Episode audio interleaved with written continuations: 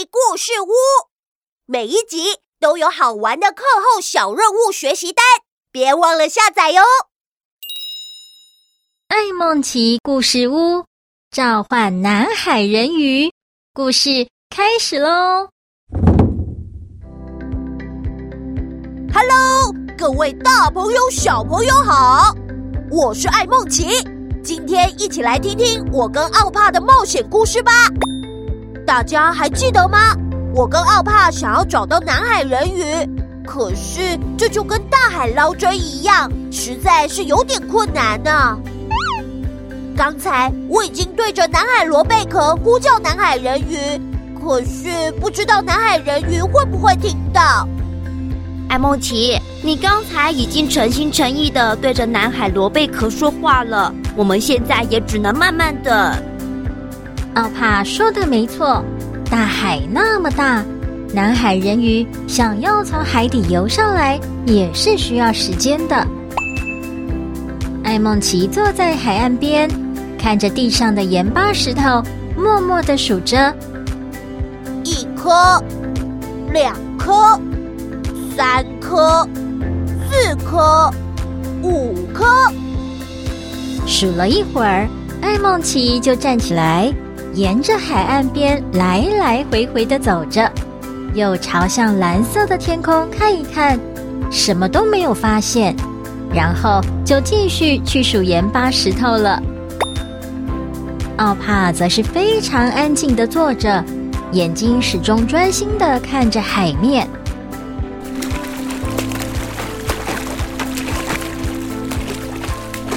这时候，原本平静的海面突然有几只海豚跳跃出来，激起一阵美丽的浪花。紧接着，大海中央竟然慢慢浮出了一座珊瑚礁岩。还传来了非常美妙的回音。是谁找我？艾梦吉，你看，南海人鱼出现了，就在那座珊瑚礁岩上。南海人鱼小学堂。南海人鱼是隐藏在南南海之中的生物。传说中，它们的寿命很长，住在一个不容易被发现的海底宫殿。外墙有一层又一层环绕的南海礁岩，还有一整片巨大又神秘的海藻森林保护着，阻挡外界的干扰。每一位南海人鱼都有着猴子的身体、鱼儿的尾巴，动作很灵巧，可以在海里来去自如。而且，南海人鱼懂得工作，也懂得休息，也很擅长表达。他们很喜欢唱歌，身上的鳞片还会随着心情的变化交错出现不同颜色的光芒。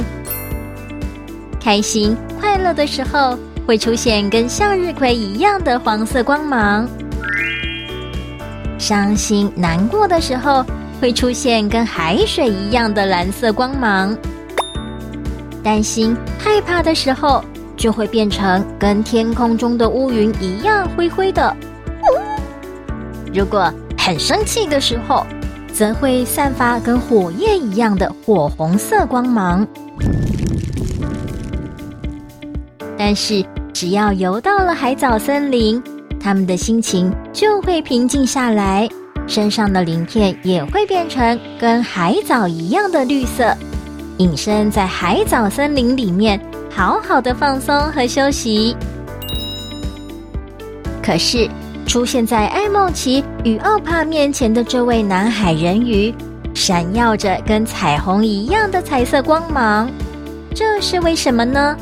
小朋友，你们猜猜看。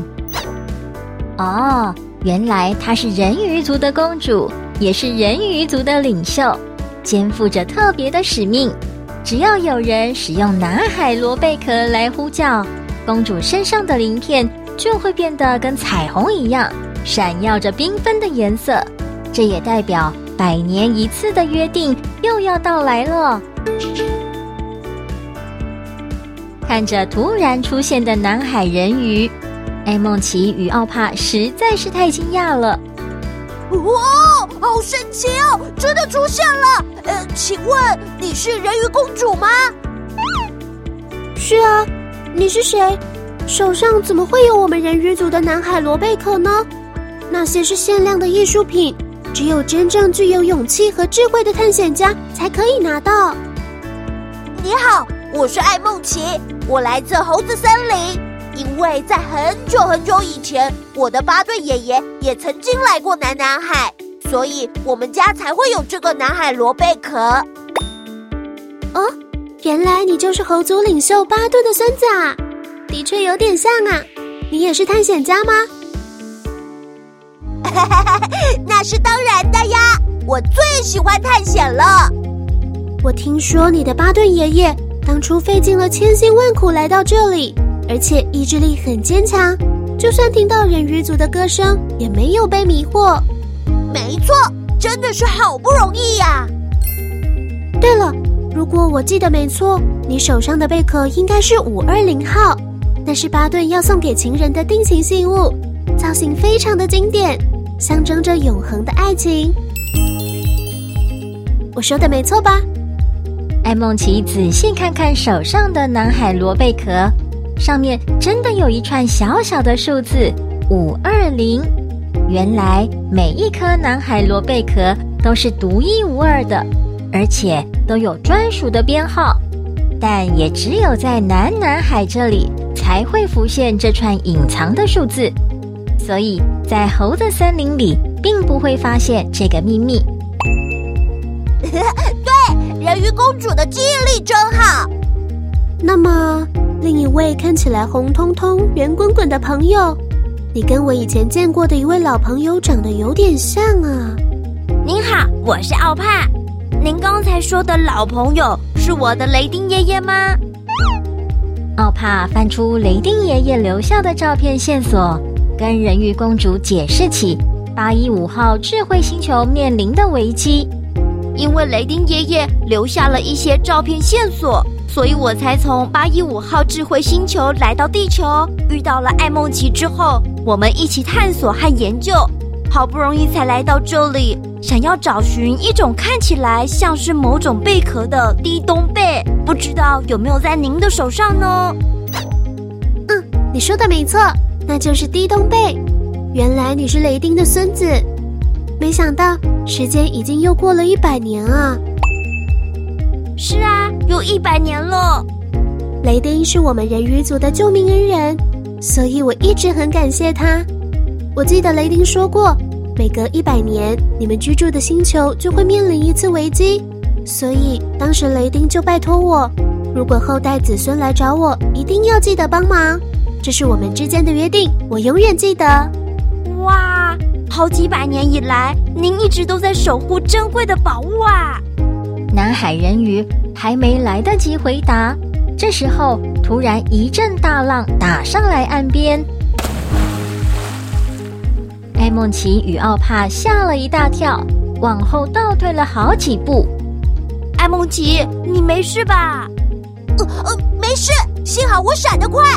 呃呃，奇怪，人鱼公主怎么不见了？海面上的那座珊瑚礁岩也不见了。这到底是怎么一回事呢？艾梦奇和奥帕能够顺利取得宝物吗？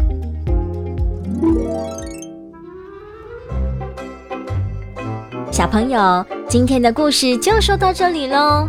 艾梦奇与奥帕接下来的探险旅程会如何发展呢？答案就在以后的艾梦奇故事屋揭晓。亲子讨论时间。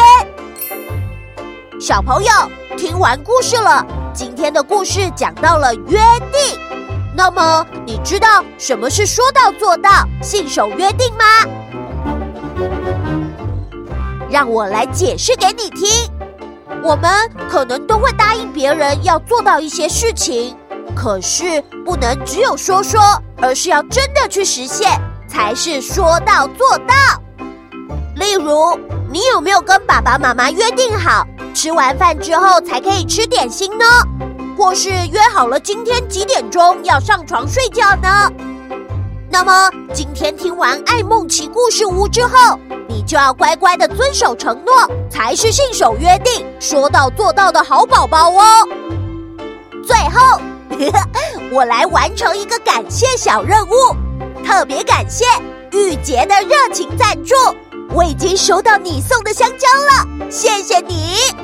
欢迎喜欢爱梦奇故事屋的小朋友，请爸爸妈妈到八一五旗舰商城上面购买虚拟香蕉，请我吃。也记得在订单备注中填上小朋友的名字，我就会在后续故事播出的时候，谢谢你们支持，持续带给大家更美好的故事。